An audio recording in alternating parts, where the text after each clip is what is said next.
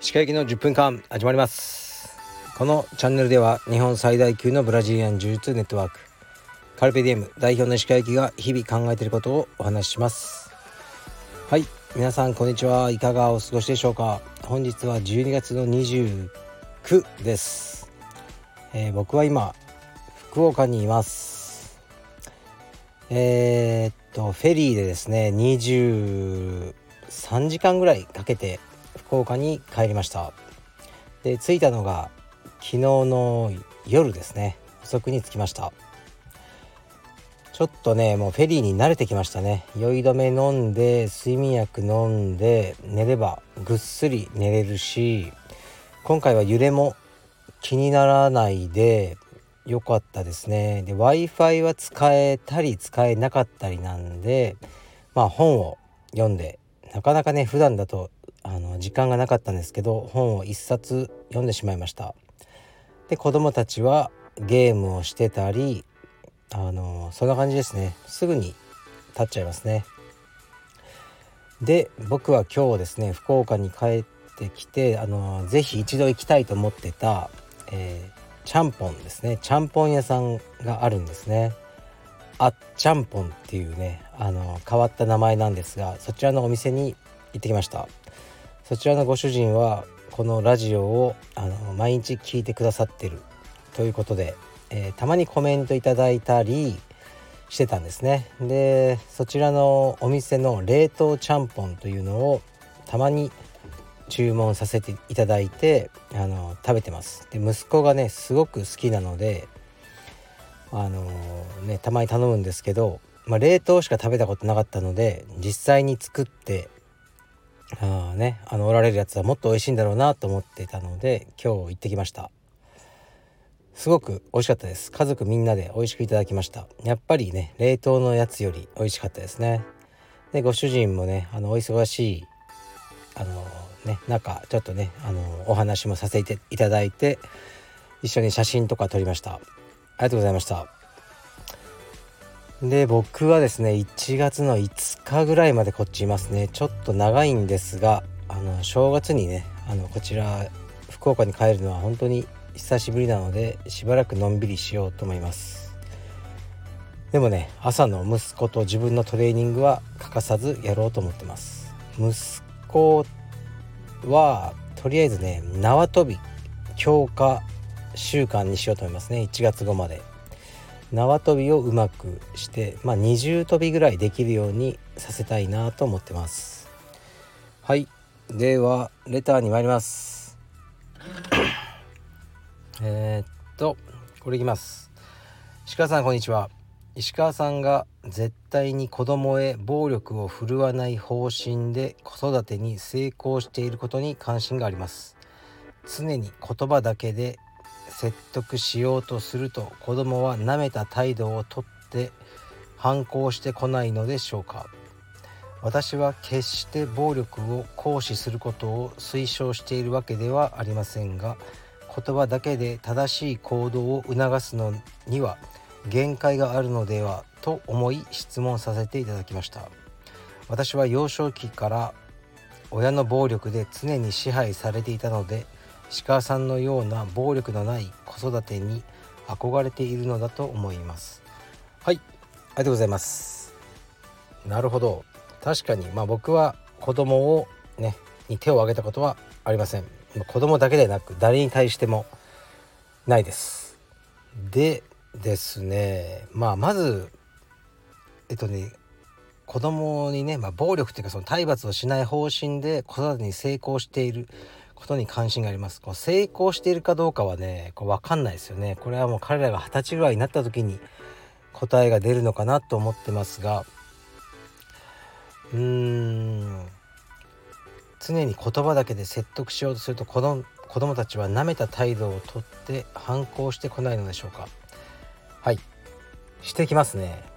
あのうちの息子とかも、まあ、僕叩かないけど怒鳴りますよ「おいやめろ!」とか僕は言いますけどそれ以上のものがないって知ってるからもうあんまビビんないんですよね。うちの息子とか。で何度も何度も言ったろお前！っていうことをやってやりますね。でもなんかこいつ叩いてやろうかと思ったことはまあないんですね。で確かに叩いた方が一発でこう強制力はあるでしょうね。恐怖によって。多分ねバシッ叩いたら痛いからその恐怖の反応であのー、ねもうしなくなるとか。まあそれはでも動物園の動物と一緒ですよね。ここのねなんここの線を越えたらこう電流が走るようになってるみたいな感じ。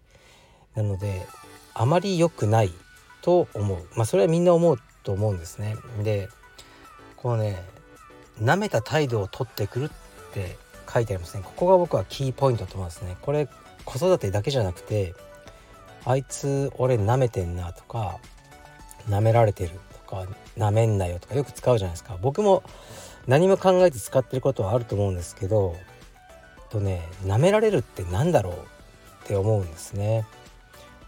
すごく便利な言葉だけど僕はあの多少舐められてるぐらいでいいと思ってるんですよね。過剰に恐れられてる方が良くないんじゃないかなと思いますね。誰に対してでも。うんだから僕はまあなんだろうな。雰囲気的には多分恐れられるタイプなのかもしれないって自覚してるんですね。立場的にもいろいろだからあのスタッフとかが僕からするとこう舐めた態度だなと思った時ちょっと嬉しいんですよね。なんかこう恐れさせる方が簡単なんですよ。と僕は思ってます。少し舐められてるぐらいが人間関係においてはいいんじゃないかな。僕の場合はそう思ってますね。だから息子とかも僕を恐れてなんかビクビク僕の顔色ばかり見て行動するようになるよりは少しあの舐めたことをしてくるくらいでいいと思ってます。それが前提にあります。そしたらこうね叩いてやろうとか思わないんじゃないでしょうか。あと絶対的に僕はもうね確かに試合とか出てないけどやっぱり僕の肩書きは格闘家柔術家、ね、格闘技指導者であるのでやっぱりねまあやってるのは寝技なんで誰か殴っても関係ないじゃないんですけど技とは。この肩書きがある以上うーんやっぱこう手を出して誰かに、まあ、怪我はさせないとしてもこうね痛みを与えるっていう行為をやっちゃダメですよね。それは一生守り通そうと思います。はい。だからもうねよほどのことがないと殴んないと思います僕路上で絡まれたりしてももうねまあ家族がいたりとかじゃなくて1人だけだったらもう45発殴られても僕殴り返さないと思いますね。はい。実はそういうタイプです。であと何て書いてるかな。うーん。言葉だけで正しい行動を促すのは限界がある。いやそんなことないと思います、はい、やっぱ人間と動物は少し違うんで言葉がちゃんと通じれば 時間はかかるけどあのー、分かってくれると思いますね。で逆に叩いて何かを分からせたりするとうーんその子も大きくなって同じようなことをするようになるのかなと思うのではいなるべくなるべくっていうか絶対体罰体罰はダメです。なしでいきましょう。やれるはずです、まあ、僕も子供の頃ねぶったたかれたりしてましたけどね。うんまあもうね あのそんな覚えてはないですね。はいというわけで僕はね今どこにいるかと言いますと博多駅の前の駐車場の車の中にいます。今どういう状態かと言いますとえー、うちの、えー、妻と子供2人は博多駅にあるポケモンセンターと言われる謎の施設に遊びに行きました。で僕はもうそういうものは一切興味ないので勘弁してくれって言って博多駅の駅前のサウナに入ってました。これねいいいいサウナがあるんですよ。サウナというか風呂ですね。風呂が好きなんです。で風呂から上がってまだ待ち合わせの時間に時間があるのでスタバでアイスコーヒーを買ってお風呂で温まった体を少しアイスコーヒーで冷ましながらこのラジオをやってます。至福の時間ですね。はい、まあ、こういう風にねあのまあたまに言ってますけどね。石川家は家族別行動なんです。基本は。好きなことをする。